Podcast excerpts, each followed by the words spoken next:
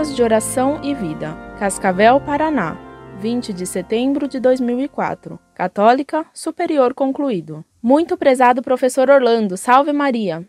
É com imensa alegria que volto a escrever-lhe, pois sei que a resposta que receberei irá ajudar-me muito no caminho para servir a Deus. Desta vez, gostaria de um parecer a respeito das oficinas de oração e vida. Não sei se o senhor já ouviu falar, mas existe o site onde é descrito o objetivo e a metodologia adotada www.tovpil.org. Eu estou fazendo este curso, mas como ele iniciou há 20 anos atrás e não é dedicado exclusivamente a cristãos católicos, eu fico insegura com relação aos métodos adotados.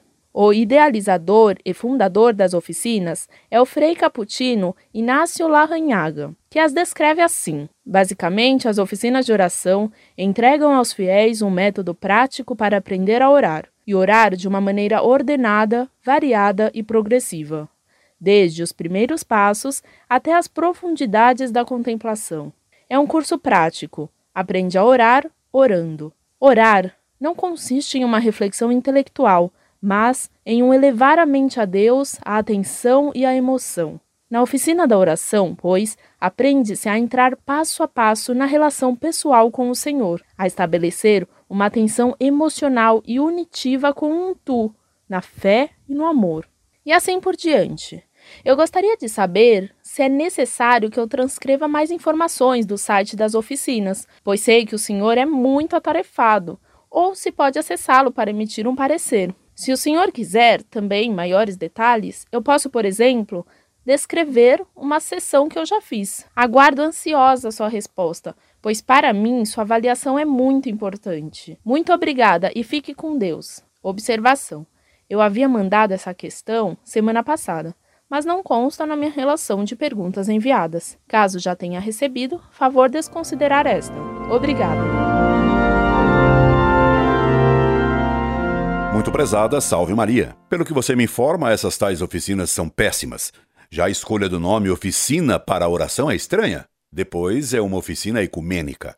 O pior de tudo é a noção completamente errada que orar não consiste em uma reflexão intelectual, mas em um elevar a mente a Deus, a atenção e a emoção. Na oficina de oração, pois, aprender-se-á entrar passo a passo na relação pessoal com o Senhor, a estabelecer uma atenção emocional e unitiva com um tu na fé, no amor. Primeiro erro: orar não consiste em uma reflexão intelectual. A oração é a elevação da alma a Deus. A potência mais elevada da alma é a inteligência. Não podemos amar senão aquilo que conhecemos. A afirmação de que a oração nada tem de intelectual reduz a oração a pura emoção e sentimento. Ora, os sentimentos e as emoções podem ser errados. Daí o segundo erro.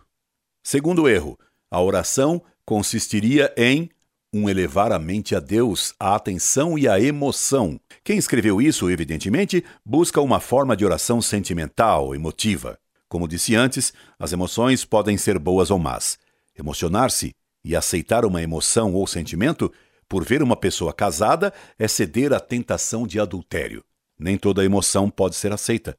Ademais, a pessoa que escreveu essa frase, que você citou, revela pouca compreensão, porque inicialmente ela afirma que a oração não deve ter nada de intelectual. Depois, diz que é preciso ter atenção. Ora, a atenção é produto de um ato da vontade que ordena uma fixação da inteligência em algo para entender o que está sendo proposto. Não existe atenção sem esforço da vontade e do intelecto. Terceiro erro: aprende-se a entrar passo a passo na relação pessoal com o Senhor, a estabelecer uma tensão emocional e unitiva com um tu na fé, no amor. Pretende-se chegar a um estado unitivo com um tu que não se diz bem claramente quem é.